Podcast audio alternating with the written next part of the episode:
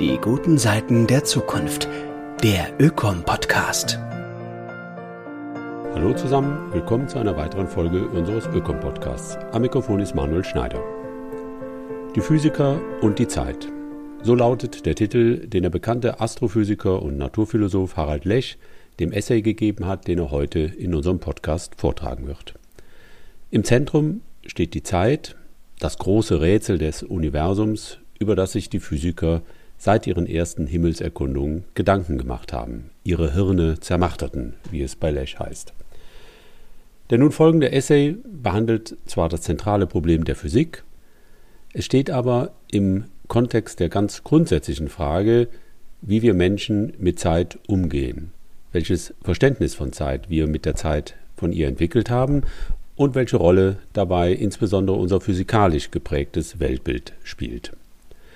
Dieses war über Jahrhunderte hinweg deterministisch und mechanistisch geprägt, alles im Universum schien analysierbar, in seine Einzelteile zerlegbar zu sein, die Prozesse kausal miteinander verbunden und daher auch prinzipiell vorhersehbar. Eine trügerische Hoffnung, wie wir nicht nur immer wieder im Alltag erleben, wo sich die Zeit ständig dem sie beherrschenden Zugriff entzieht. Auch in der Physik hat sich spätestens mit der Relativitätstheorie Albert Einsteins das Verständnis von Zeit und dem Zusammenwirken von Raum und Zeit grundlegend geändert. In einem zentralen Punkt hat sich jedoch aber auch mit Einstein nichts geändert. Zeit ist und bleibt unumkehrbar. In Räumen können wir uns vorwärts oder rückwärts bewegen, die Zeit hingegen kennt nur eine Richtung. Abgesehen von Science-Fiction-Filmen sucht man den Rückwärtsgang bei der Zeit vergebens. Und genau hierin liegt auch der Kern ihrer prinzipiellen Unverfügbarkeit. So endet der Essay von Harald Lesch denn auch mit dem Plädoyer, bei allem Streben nach technischer Naturbeherrschung in der Zeit immer auch dieses Unverfügbare zu sehen, das sich, wie er schreibt, weder durch Maschinen noch durch Uhren gängeln, drangsalieren oder gar beherrschen lässt. Das gilt zumal dann, wenn es sich bei der Zeit um unsere eigene Lebenszeit handelt. Dies ist auch die Grundthese des Buches, das Harald Lesch zusammen mit den Zeitforschern und Beratern Karl-Heinz und Jonas Geisler im Ökom Verlag veröffentlicht hat und dem wir den Text entnommen haben. Alles eine Frage der Zeit, warum die Zeit des Geldlogik Mensch und Natur teuer zu stehen kommt. So lautet der vielsagende Titel. Für diejenigen von Ihnen, die Harald Lech nicht kennen sollten, er ist Physiker, Naturphilosoph, Bestsellerautor und bekannter Fernsehmoderator, unter anderem für die Sendung Terra X und Lechs Kosmos. Er lehrt als Professor für theoretische Astrophysik an der Ludwig-Maximilians-Universität in München und als Lehrbeauftragter für Naturphilosophie an der Hochschule für Philosophie in München. Hören Sie nun den Essay Die Physiker und die Zeit von und mit Harald Lech. Die Physiker und die Zeit. Eigentlich hassen die Physiker die Zeit. Die Physiker wollen die Zeit nur messen, aber sie merken, dass die Zeit an ihnen nagt. Sie lässt sie nicht nur älter werden, sondern sie passt auch einfach nicht in die Physik der Physiker. Die Physik der Physiker, das ist die Physik der immer und überall reproduzierbaren experimentellen Resultate. Ergebnisse, die zwar nicht hundertprozentig immer exakt die gleichen sind, aber die im Rahmen experimenteller Fehlerquellen eben nur ganz kleine Schwankungen aufweisen. Vor allem kennt die Physik der Physiker experimentelle Ergebnisse, die sich nicht widersprechen, die sich wiederholen, und zwar möglichst genau so wie von den physikalischen Theorien vorhergesagt, unabhängig vom Ort oder Zeitpunkt. Die Physik der Physiker ist immer und überall reproduzierbar. Sie ist unabhängig von der Zeit. Aber das stimmt leider nur unter ganz besonderen Umständen. In der Wirklichkeit stimmte es noch nie. Die Zeit ließ sich einfach nicht zähmen. Die Zeit ist nämlich die Welt, wie sie sich verändert, verwandelt und ständig ohne Unterbrechung immer weiterentwickelt. Die Zeit ist nicht verfügbar, weil die Welt nicht verfügbar ist. Die Zeit kann man nicht zurückdrehen, dann müsste man die ganze Welt zurückdrehen. Das kann kein Geschöpf des Universums. Deshalb ist alles unwiederbringlich. Die Physiker sprechen vom Irreversiblen. Zeit ist das ganz große Rätsel des Universums. Die Besten unter den Physikern haben sich ihre Hirne zermartert. Wieso hält sich die Zeit bloß nicht an die Regeln der beobachteten Naturgesetze? Wie im Himmel, so auf Erden. Dabei hat alles so schön angefangen. Damals, vor über 400 Jahren.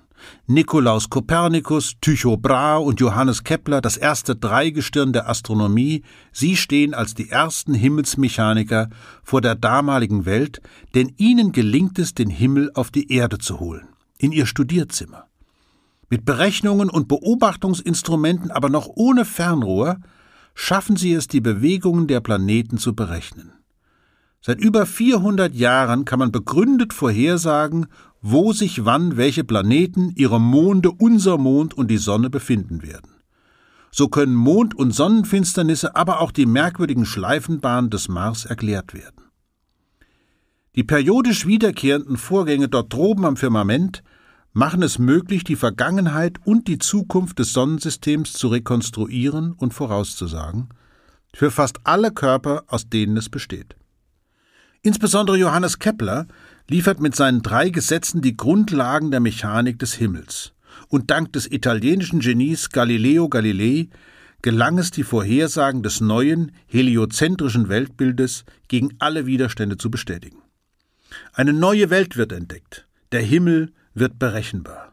Reproduzierbarkeit der Ergebnisse wird zum Qualitätsmerkmal Nummer eins. Von nun an bestimmt das Credo, wie im Himmel, so auf Erden, die neue Wissenschaft von der Natur, denn wer das Universum berechnen kann, der kann alles berechnen. Und wer rechnen kann, der kann auch die Zeit beherrschen. Denn es entsteht ein kosmischer Kalender, genauestens kalkuliert. Dank des britischen Genius Isaac Newton wird alles in einem Naturgesetz zusammengefasst. Die Natur wird in Gleichungen gepresst. Und weil alles im Voraus zu berechnen ist, weil die Welt eine Uhr zu sein scheint, in der alle Zahnräder perfekt ineinandergreifen, wird die genaue Zeitmessung zum Fetisch der beginnenden Neuzeit. Von nun an ist die Zeit im Tick-Tack der mechanischen Uhren gefangen, Zeit wird zur Zahl, wird in Stunden, Minuten und Sekunden in Schubladen eingeschlossen. Die Newtonsche Mechanik ist pure Berechenbarkeit. Hier ist alles genau vorherbestimmt, determiniert.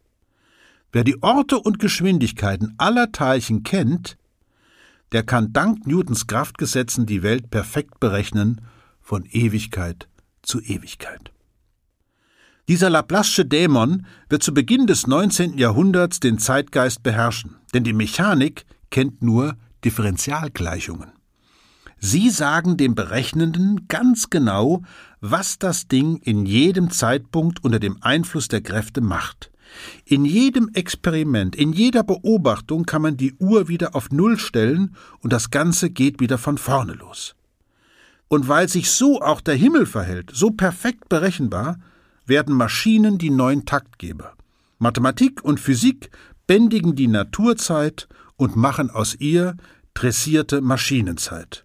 Aus der Urzeit der Natur wird die Urzeit der Menschen. Die Physik ist nicht zu stoppen. Natürlich genießt die Welt der großen Geister damals im 17. und 18. Jahrhundert die Sicherheit des deterministisch-mechanischen Weltbildes. In ihm wird die Erde, wird alles, was in ihr steckt, zum reinen Gebrauchsgegenstand, den sich der Mensch untertan machen kann. Theologie und Ökonomie finden ein gemeinsames Ziel, die Unterwerfung der Natur unter den Menschen. Für einige religiöse Strömungen wird der wirtschaftliche Erfolg gar zum Beweis für den göttlichen Segen. Und der Erfolg der Vorausberechnung, der exakten Wiederholung mechanischer Maschinen, der heiligt alle Mittel. Geschwindigkeit, also Weg pro Zeit, wird zum neuen Namen der Zeit. Je schneller, umso besser. Maschinen machen es möglich, dass alles sich immer schneller bewegt. In Lokomotiven, eingesperrt in ihren Dampfkesseln, rasen die Kolben und Pumpen mit Geschwindigkeiten, die für Menschen unerreichbar sind. Kräfte und Energien werden dabei freigesetzt und umgesetzt, die jedes menschliche Maß bei weitem übersteigen. Die neue Physik der Thermodynamik kennt den Druck als Kraft pro Fläche, und Kraft ist laut Newton die Änderung der Geschwindigkeit, also Beschleunigung. Je schneller alles wird, je höher die Beschleunigung, desto mehr Druck wird ausgeübt auf die Kolben der Dampfdruckkessel genauso wie auf die Menschen, die die Maschinen betreiben. Und obwohl bei der physikalischen Beschreibung der Wärmekraftmaschinen zum ersten Mal leise Zweifel an der alten Physik und ihrem Verhältnis zur Zeit geweckt werden, spielt die Zeit in der Physik des 19. Jahrhunderts nach wie vor eine rein passive Rolle. Für Newton und seine Schüler ist die Zeit absolut und lässt sich mit mechanischen Uhren genau messen. Selbst in der Physik der geladenen Teilchen, der Theorie von James Clerk Maxwell, der die Gleichungen für elektrische und magnetische Effekte und Erscheinungen zusammenstellte, ist die Zeit nur ein Laufbursche, eine Variable, die beliebig oft wieder von vorne anfangen kann. Zwar braucht er Kraftfelder, die auf die elektrisch geladenen Teilchen wirken, aber die Zeit wirkt nicht. Sie wird nur gemessen und gezählt. Einfach die Uhr auf Null stellen und jeder physikalische Vorgang wiederholt sich wie gehabt. Von Neuigkeiten kann in dieser Welt keine Rede sein. Das Schicksal der Welt liegt in Newtons und Maxwells Hand. Gentlemen mit tickenden Uhren an silbernen Ketten. Selbst die Weltreise wird genau vorausberechnet, wird in 80 Tagen erledigt, garantiert, auch wenn am Ende der Reise merkwürdigerweise ein Tag übrig bleibt. Bemerkenswert ist, dass die ersten Zeitgeber alle aus Europa stammen. Das christliche Europa entwickelt die Methoden zur Weltbeherrschung durch Maschinen und Technik. Abgeleitet von der Mechanik des Himmels, der Naturzerlegung in seine Einzelteile und der Reduktion auf möglichst isolierte Bereiche wird der Takt vorgegeben. Die Menschen in Europa nehmen die Zeit selbst in die Hand und sind sich sicher, sie mittels der genauen Messung zu beherrschen. Man weiß sogar, was die Uhr woanders auf unserer Erde geschlagen hat, denn der Planet wird vermessen und aufgeteilt. Zwar gibt es noch störende Jahreszeiten, aber deren Beherrschung scheint auch nur eine Frage der Zeit. Dieser Erfolg der Physik hat seine ökonomischen und geistesgeschichtlichen Konsequenzen auch außerhalb von Europa. Dank der neuen Welt und ihrer unbegrenzten Möglichkeits- und Freiheitsvorstellung wird die Zeit zum Konsumgut. Menschen geben ihre Lebenszeit für Geld her. Maschinen treiben sich und die Menschen an, die messbare Zeit wird dank Mathematik, Physik und Technik zur Ware und kann nicht nur berechnet und gemessen, sondern auch gespart und besessen werden. Die Technik der elektrischen Maschinen erreicht als Geschwindigkeit Mitte des 19. Jahrhunderts die höchste Grenze des Wirkungstransports im Universum. Der elektrische Strom wirkt mit Lichtgeschwindigkeit. Die Physik drängt den Rand der erkennbaren Wirklichkeit damit in den Alltag der Moderne so schnell wie nur möglich. Es ist geschafft. Die Geschichte der Natur. Trotz aller Erfolge der Physik regen sich aber immer wieder Zweifel, ob die physikalischen Vorgänge von Raum und Zeit, von Energie und Materie durch Mechanik, Elektrodynamik und Thermodynamik auch wirklich richtig beschrieben werden. Mitte des 19. Jahrhunderts entstehen historische Naturwissenschaften, für die die Geschichte der Natur grundlegend ist. In der Biologie tritt die Evolution, die Entwicklung des Lebens in den Mittelpunkt. Man entdeckt, dass das Vorher über die Möglichkeiten des Nachher entscheidet. Lebewesen passen sich an, und vererben an ihre Nachkommen neue Eigenschaften, die zwar nur durch Zufall als Mutation entstanden sind, die aber bleiben, sich in den folgenden Generationen sogar bevorzugt erhalten und sich immer weiter entwickeln. Woher kommt diese Energie des Lebens? Hat sie einen anderen Ursprung als die Energien der Physik, oder können Lebewesen auch mittels physikalischer Naturgesetze beschrieben werden? Hält sich das Leben an diese Gesetze? Oder steht es etwa außerhalb der Natur? Natürlich nicht. Je besser der Aufbau der belebten und unbelebten Materie bekannt wird, umso deutlicher wird die ununterbrochene Verbindung zwischen Leben und Umwelt, zwischen toter und lebendiger Materie. Überall herrschen die gleichen Gesetze, wie sich Atome zu Molekülen verbinden, wie Energie und Materie ausgetauscht werden, und da tauchen sie wieder auf. Die Zweifel an der Physik der einfachen Prozesse.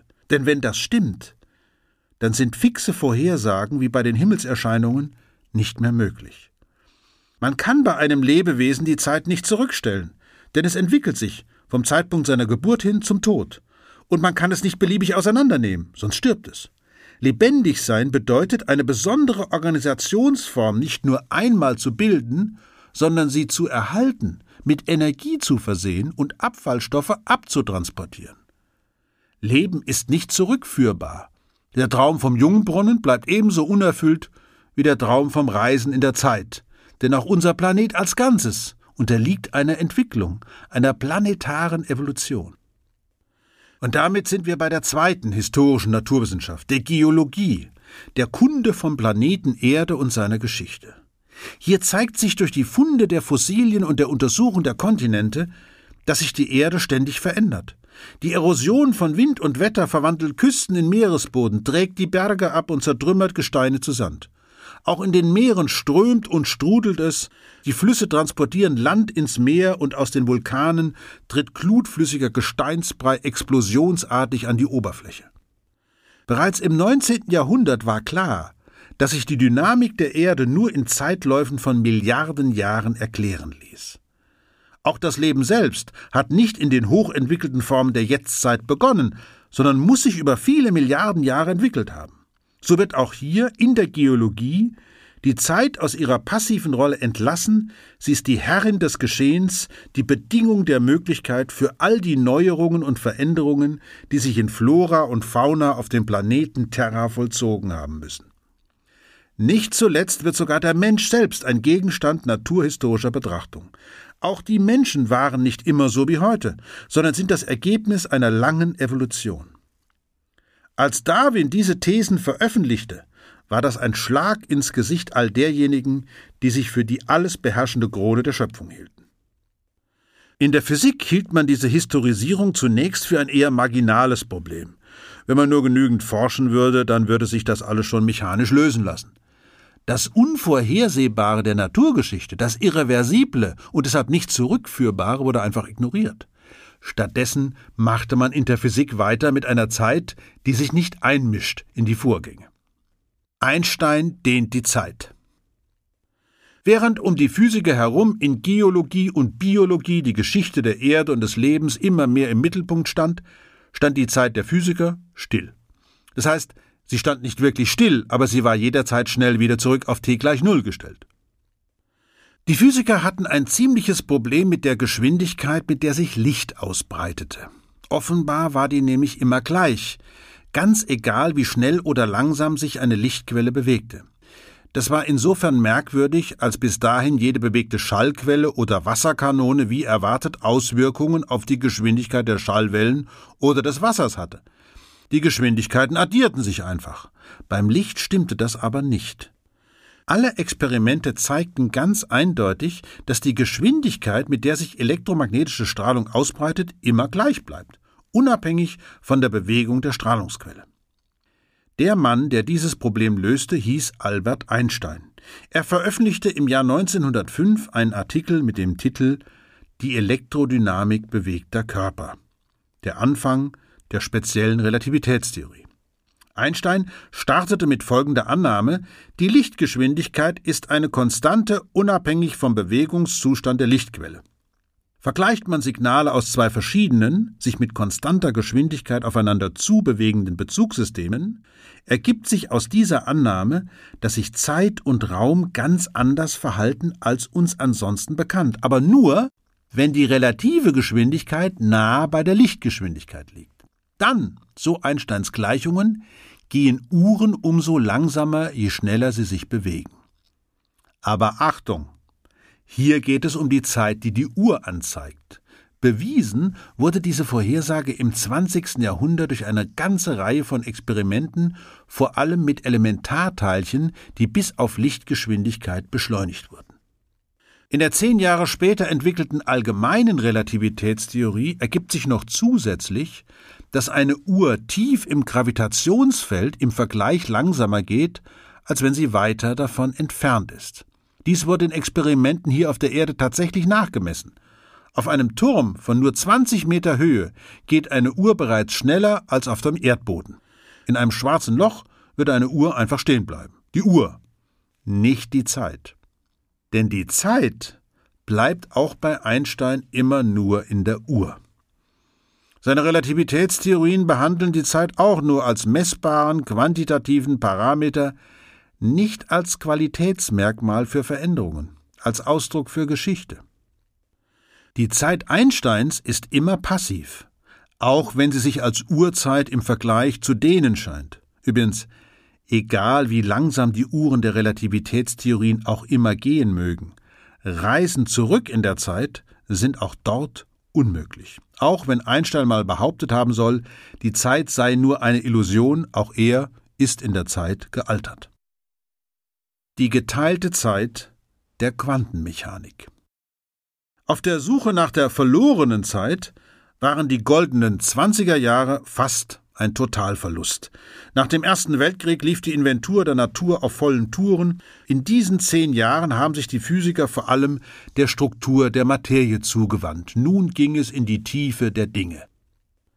Aus welchen Teilchen besteht die Materie? Das war die große Frage, der alle Genies der theoretischen experimentellen Physik auf der Spur waren. Und da diese elementaren Teilchen per Definition ewig existieren, also zeitlos und für immer, hätte eine Diskussion über die Zeit dabei nur gestört. Dieses Beiseiteschieben der Zeit zog sich bis fast ans Ende des 20. Jahrhunderts. So lange wird an immer größeren Beschleunigern gebastelt, um das Credo der Quantenmechanik, alles ist quantisiert und quantifizierbar, zählbar, auch die Energie, in die Tat umzusetzen. Denn je kleiner die Teilchen sind, die da ewig umeinander herschwirren, die sich sogar im völlig leeren Raum in Materie und Antimaterienpaaren immer wieder zeigen, umso größer muss die Energie der Anlagen werden. Will man kleine ewige Teilchen entdecken, braucht man kilometerlange Beschleuniger unter Tage, wo die Teilchen im Kreis rasen, bis sie die Lichtgeschwindigkeit erreichen. Dort, so die Relativitätstheorie, steht die Zeit. Die Teilchen sind dann tatsächlich ewig, weil sie zeitlos sind. Zeit ist für diese Physikergeneration keine Messgröße, hat keine Bedeutung. Auch wenn sie selbst darüber alt werden, ihre Suche nach den allerletzten nicht mehr teilbaren Grundbausteinen der Materie, das war die große Ära der Physik. Eröffnet haben sie die Quantenmechaniker Heisenberg, Schrödinger, Pauli, Stern, Gerlach, Bohr und viele andere Nobelpreisträger. Aber die Zeit spielte bei der Formulierung und Überprüfung der Quantenmechanik und ihrer Nachfolger nie eine Rolle. Die Zeit blieb ein Stiefkind. Sie war in Uhren gefangen. Die Atome machen immer dasselbe und sie war zumeist in so winzigen Zeiteinheiten überhaupt relevant, dass niemand sich ernsthaft darüber Gedanken machte. Naja, nicht ganz, denn die Entdeckung des radioaktiven Zerfalls mancher Atomkerne machte es zum ersten Mal möglich, das Alter von Gesteinen und damit der ganzen Erde zu bestimmen. Die Kernphysik teilte den Geologen mit, dass die Erde über 4,5 Milliarden Jahre alt sein müsse, denn man habe Kerne entdeckt, die als Tochterprodukte bei radioaktiven Zerfällen entstünden, deren Zerfallszeit bei 4,5 Milliarden Jahren liege. Und nicht nur solche alten Zerfallsuhren wurden entdeckt, sondern auch viele ganz kurze, darunter die Uhr des Kohlenstoffs dessen eine Variante mit einer Halbwertszeit von 5730 Jahren zerfällt und damit für die Archäologen und Anthropologen enorm wichtig ist. Mumien der Pharaonen, aber auch Neandertaler und Grand Magnon lassen sich damit datieren, denn alle bestehen als Lebewesen aus Kohlenstoff und ein wenig von der radioaktiv zerfallenden Variante ist da immer dabei. Das Alter der Dinge konnte dank der zerfallenden Kerne nun bestimmt werden. Damit hätte man eigentlich eine richtige Naturgeschichte erzählen können, aber das wollten die Mechaniker der Quanten nicht. Sie suchten nach elementaren Bausteinen und grundlegenden Theorien, da würde eine Geschichte von Entwicklung und Veränderung nur stören. Unterm Strich. Die Zeit war auch bei der Quantenmechanik dabei, aber eben wieder nur als Uhrwerkzeit. Nur war das Uhrwerk jetzt eben die Materie selbst. Nicht umsonst messen Atomuhren als präziseste Uhren der Welt mit Hilfe der neu entdeckten zerfallenden Kerne. Schon die moderne Definition einer Sekunde als das 9 Milliarden 192 Millionen 631.770-fache der Periodendauer der elektromagnetischen Strahlung, die dem Übergang zwischen den beiden Hyperfeinstrukturniveaus des Grundzustandes von Atomen des Kerns 133 Cäsium entspricht, verrät die enge Verbindung zwischen Materieaufbau durch Atome mit Atomkernen, die von Elektronen in wohldefinierten Energieniveaus umschwirrt werden, und der Messung der Zeit. Gerade aber diese Präzision der Bestimmung von Zeit verweist auf die neuen Möglichkeiten der exakten Messung in allen Bereichen. Aus der Quantenmechanik folgt als technische Neuerung die Technik der digitalen Signalverarbeitung mittels Stoffen, deren Eigenschaften sich nur dank der Quantenmechanik verstehen und künstlich erzeugen lassen. Die gesamte Digitalisierung, eine ganze Armee von Technologien für automatische Kontrolle, Steuerung und vor allem Kommunikation fußt auf den Erkenntnissen der 1920er Jahre. Die Quantenmechanik macht es möglich, die Währung Zeit in den kleinsten möglichen Münzen zu messen und zu zählen. 1929 allerdings geschieht weitgehend unbemerkt eine kosmische Revolution, ganz ohne Opfer und Bastille. Nur ein katholischer Priester, ein Astronom und ein großes Teleskop reichten aus, um den Anfang aller Anfänge, den Tag ohne gestern, zu entdecken. Die Geburt der Zeit, mit und ohne Uhr. Erst in den 1920er Jahren begann man in der Astronomie zu verstehen, dass das Universum viel größer und auch viel älter ist, als man sich das in den kühnsten Träumen vorstellen konnte. Erst 1923 gelang es Edwin Hubble mittels ausgeklügelter Beobachtungen zu beweisen, dass milchige Nebelflecken am Himmel keine Gaswolken der Milchstraßen waren, sondern selber Galaxien wie die Milchstraße. Von einem Tag auf den anderen wuchs das Universum von hunderttausend Lichtjahren auf Milliarden Lichtjahre. Schon der Begriff Lichtjahr verrät den Wahnsinn, die absurde Größe des Raumes und der Zeiträume des Kosmos. Licht legt knapp 300.000 Kilometer pro Sekunde zurück. Es braucht von der Sonne acht Minuten, um die Erde zu erreichen. Die Strahlung der Sterne in Andromeda war über 2,5 Millionen Jahre auf dem Weg, bevor es unsere Teleskope erreicht. Und das ist nur die unmittelbare kosmische Nachbarschaft. In den folgenden Jahren wurden immer weiter entfernte Galaxien und Galaxienhaufen entdeckt. Und dann entdeckte wieder der geniale Edwin Hubble im Jahre 1929, dass Galaxien sich offensichtlich umso schneller von der Milchstraße entfernen, je weiter sie bereits von uns entfernt sind. Zwei Jahre zuvor hatte ein belgischer Priester, Georges Lemaitre, die Idee niedergeschrieben, dass das Universum expandiere, dass alle Objekte sich im Universum voneinander entfernen. Damit war der Gedanke in der Welt, dass der Kosmos einen Anfang gehabt haben muss, denn wenn es sich ausbreitet, dann war es gestern kleiner, vorgestern noch kleiner, und dann war es vor sehr langer Zeit so klein wie ein Atom oder sogar ein Atomkern. Dieser Moment war der Anfang von allem, auch der Zeit. Damals begann der kosmische Zeitpfeil, der seitdem ungebremst immer weiter rast und das Universum auseinandertreibt. Gleichzeitig kühlt es sich ab, also konnte eine Zeit-Temperatur-Beziehung berechnet werden. Hey Universum, sag mir deine Temperatur und ich sage dir, wie alt du bist. Die ganz große Uhr hat damals zu ticken begonnen. Eine, die niemals mehr auf Null gestellt werden kann. Nichts kann mehr zurückgenommen werden, der Raum zwischen den Galaxien wächst immer weiter, immer neue Dinge entstehen. In der kosmischen Geschichte passiert ständig was Neues. Gas verdichtet sich zu Galaxien, in Galaxien entstehen Sterne, die alle Elemente des Periodensystems erbrüten, Sterne explodieren, ihre Hüllen rasen in den Raum zwischen den Sternen und machen die Entstehung von Planeten möglich und damit auch die Entstehung des Lebens. Die größte Geschichte aller Zeiten konnte nun endlich erzählt werden. Die Astronomie wird zur Geschichtswissenschaft, zur Ahnenforschung. Von nun an ist alles mit der Zeit verbunden. Die Zeit wird zur Grande Dame der Natur. Sie wird zum wichtigsten Bindemittel zwischen allen Naturwissenschaften. Wann war das Universum so heiß wie ein Kernreaktor? Wann gab es die ersten Sterne und wann entstanden die ersten Planeten? Alles eine Frage der Zeit. Sie hatte jetzt Eigenschaften, Qualitäten, war der reinen Messung durch Uhren entzogen. Es war die Kosmologie, die Wissenschaft vom ganzen Universum, die alles miteinander verbindet, das Allergrößte mit dem Allerkleinsten. Die Kosmologie war auch die Hebamme der Zeit, als Maß für Veränderung, für Entwicklung bis hin zur Evolution des Lebens. Nach all den Jahrhunderten der Entdeckungen und Experimente steht die Physik der Zeit jetzt vor der Phase der Synthese, des großen Zusammendenkens aller Facetten der Natur. Und es zeigen sich noch ganz andere Qualitäten der Zeit. Ihre Fähigkeit etwa, komplexe Systeme so zu verändern, dass sie bleiben, dass sie überleben und sich an die neuen Zeiten und ihre Bedingungen anpassen. Die Zeit wird entscheidend und empfindlich. Die Zeit der Wirklichkeit. Seit kurzem hat sich die Zeit in der Physik also Gehör verschafft.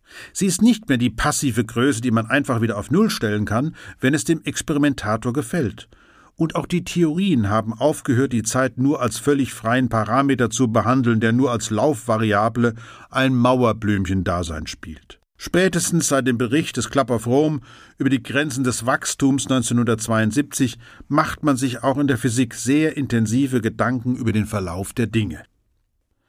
Die Physik will die Wirklichkeit beschreiben und erklären.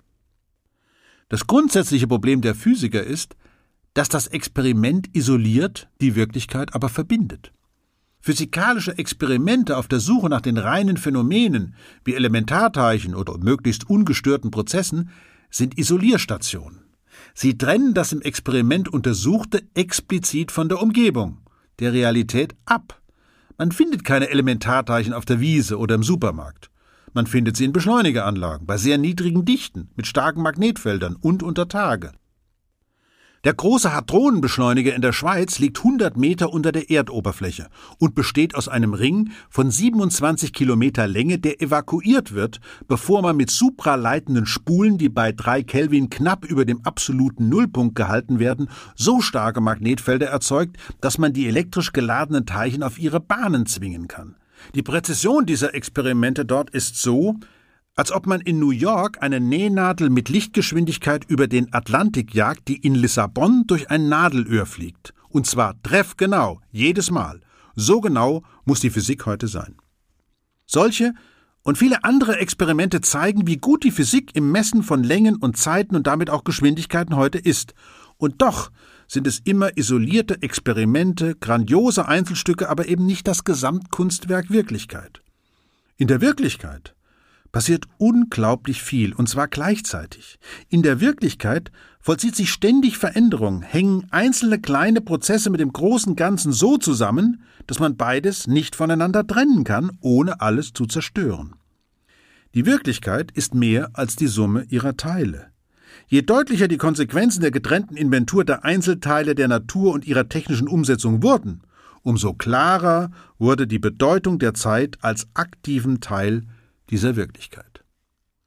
In Wahrheit nämlich ist die Zeit die Bedingung der Möglichkeit, dass sich etwas verändert. Vom Vorher hängt in Wirklichkeit alles ab für das Nachher. Und damit ändert sich auch für die Physik alles, denn in wirklichen Systemen regiert die Zeit den Raum. Was im Raum überhaupt physikalisch passieren kann, hängt von den vorherigen Veränderungen ab. Diese neue, zeitfokussierte Physik beschreibt zunächst viele alte Fragen. Sie nimmt sich der Vergangenheit als konstitutiven Gegenstand an. Nach der über vier Jahrhunderte vollzogenen Forschung nach den notwendigen Naturgesetzen und deren Auswirkungen kommt jetzt den Anfangsbedingungen und Randbedingungen dieser Naturgesetze in der Physik eine immer größere Bedeutung zu. Sie stellen nämlich den Tatsachengehalt der Welt dar, wie Bernd Olaf Küppers es einmal in seinem Buch Die Berechenbarkeit der Welt genannt hat. Dem platonischen Ideal der vollständig mathematischen theoretischen Physik mit ihren Gleichungen, Symmetrien und ewigen Prinzipien steht jetzt das Einzigartige, Unmittelbare und stetig sich Wandelnde der Realität gegenüber. Klima und Leben, Chaos und Komplexität, Nichtlinearität und Rückkopplung, das sind die neuen Zauberworte der Physik. Und an allem nagt der Zahn der Zeit. Aus der ewig den Kosmos durchdringenden Zeit des Universums eines Newtons oder Einsteins oder auch des quantenmechanischen Tickens eines Heisenbergs oder Bohrs wird die Zeit der Wirklichkeit. In ihr zerspringen Tassen, sterben Menschen, wachsen Bäume, wehen Winde und brennen Häuser. Ob das Klima sich demnächst radikal ändert, hängt von allem ab, was vorher und jetzt passiert. Ob Leben auf einem Planeten entstehen kann, hängt vom Vorher ab, aber auch vom Drumherum, das sich eben auch ständig ändert. Wäre Leben so passiv wie die Zeit der Differentialgleichung der Physik, dann würde es kein Leben geben. Die Wirklichkeit reagiert auf sich selbst und zwar sehr empfindlich. Komplexe Systeme sind derart mit und ineinander vernetzt und rückgekoppelt, dass bereits kleinste Variationen dramatische Auswirkungen haben können. Die guten alten Zeiten der Himmelsmechanik und ihrer präzisen Vorhersagen sind damit vorbei. Prognosen sind für komplexe Systeme ganz schwierig. Aber auch das sind alles Erkenntnisse der Physik. Sie untersucht heute eben auch solche wirklichen, komplexen Systeme, und zwar mit den erfolgreichen Methoden der Experimente und Theorien. Sie verbinden den alten Erfolg mit neuen Herausforderungen, indem sie der Zeit Rechnung trägt. Stabilität und Widerstandsfähigkeit von natürlichen Systemen sind abhängig von ihrer Geschichte. Je mehr Optionen, also Möglichkeiten ein System besitzt, man könnte auch sagen, je vielfältiger es aufgebaut und vernetzt ist, umso stabiler reagiert es auf äußere Störungen. Dazu gehört vor allem auch zeitliche Vielfalt.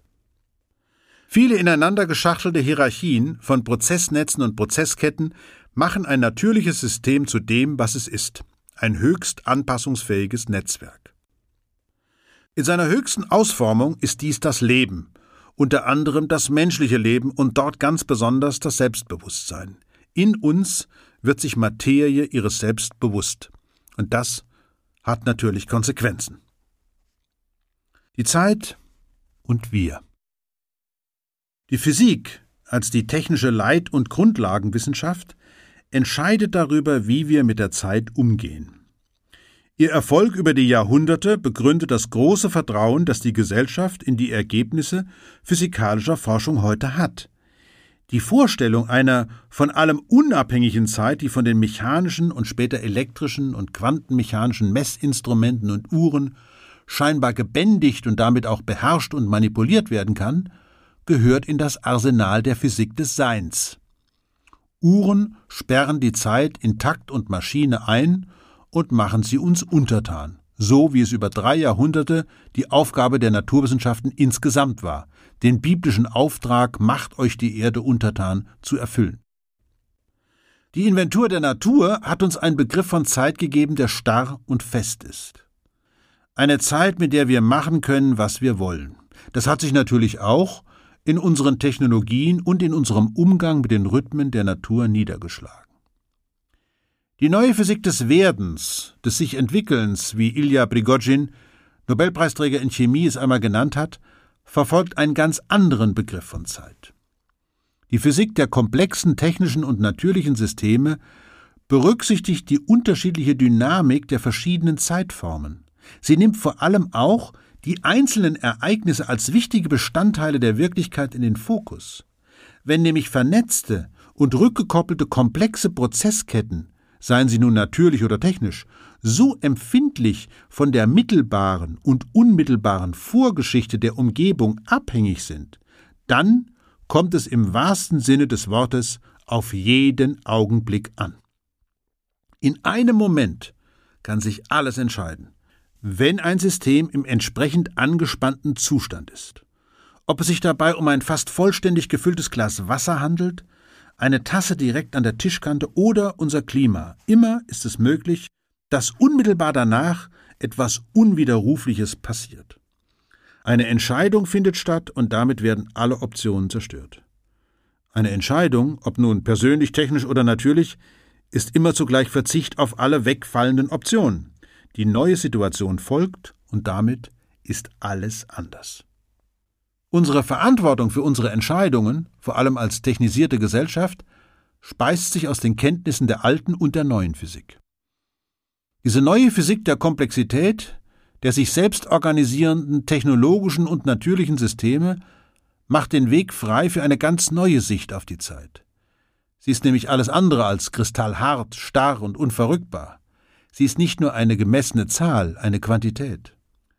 Im Zusammenspiel der verschiedenen Hierarchieebenen beginnen Zeiträume sich wechselseitig zu beeinflussen. Langsame natürliche Vorgänge werden beeinflusst von unseren schnellen und intensiven Eingriffen in natürliche Rhythmen. Aber genauso wirken diese langsamen Vorgänge auf uns zurück. An unserer eigenen Lebenszeit zum Beispiel können wir nichts drehen und ändern, aber wir können bei dem, was wir tun, an die nächsten Generationen denken. Die Zeit unserer Kinder und Kindeskinder wird maßgeblich durch unsere heutigen Entscheidungen bestimmt werden. Und gerade die rein natürlichen Sphären von Erde, Luft und Wasser auf unserem Planeten unterliegen einem uralten Wechselspiel, das sich von unseren Zielen und Zwecken nicht ein Jota beeinflussen lässt. Aber wir können durch entsprechenden Respekt und Rücksicht für die nachfolgenden Generationen Spielräume schaffen, Spielräume für neue Optionen, für Möglichkeiten neuer Übergänge, für sehr positive Überraschungen.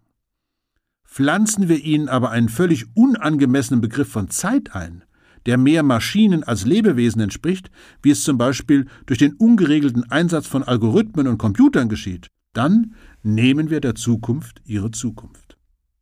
Je mehr wir von der Zeit verstehen, umso klarer wird unsere Stellung in der Welt. Wir sind das Tier, das mit der Zeit umgehen kann.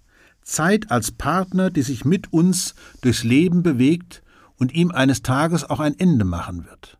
Zeit aber auch als etwas Unverfügbares, das sich weder durch Maschinen noch durch Uhren gängeln, drangsalieren oder gar beherrschen lässt.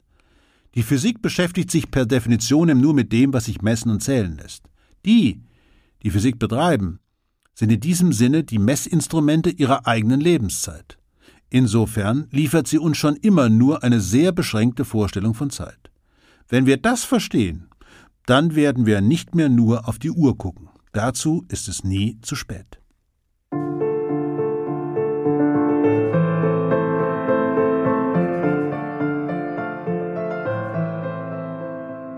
Das war der Ökom-Podcast, heute mit einem Essay von und mit Harald Lech.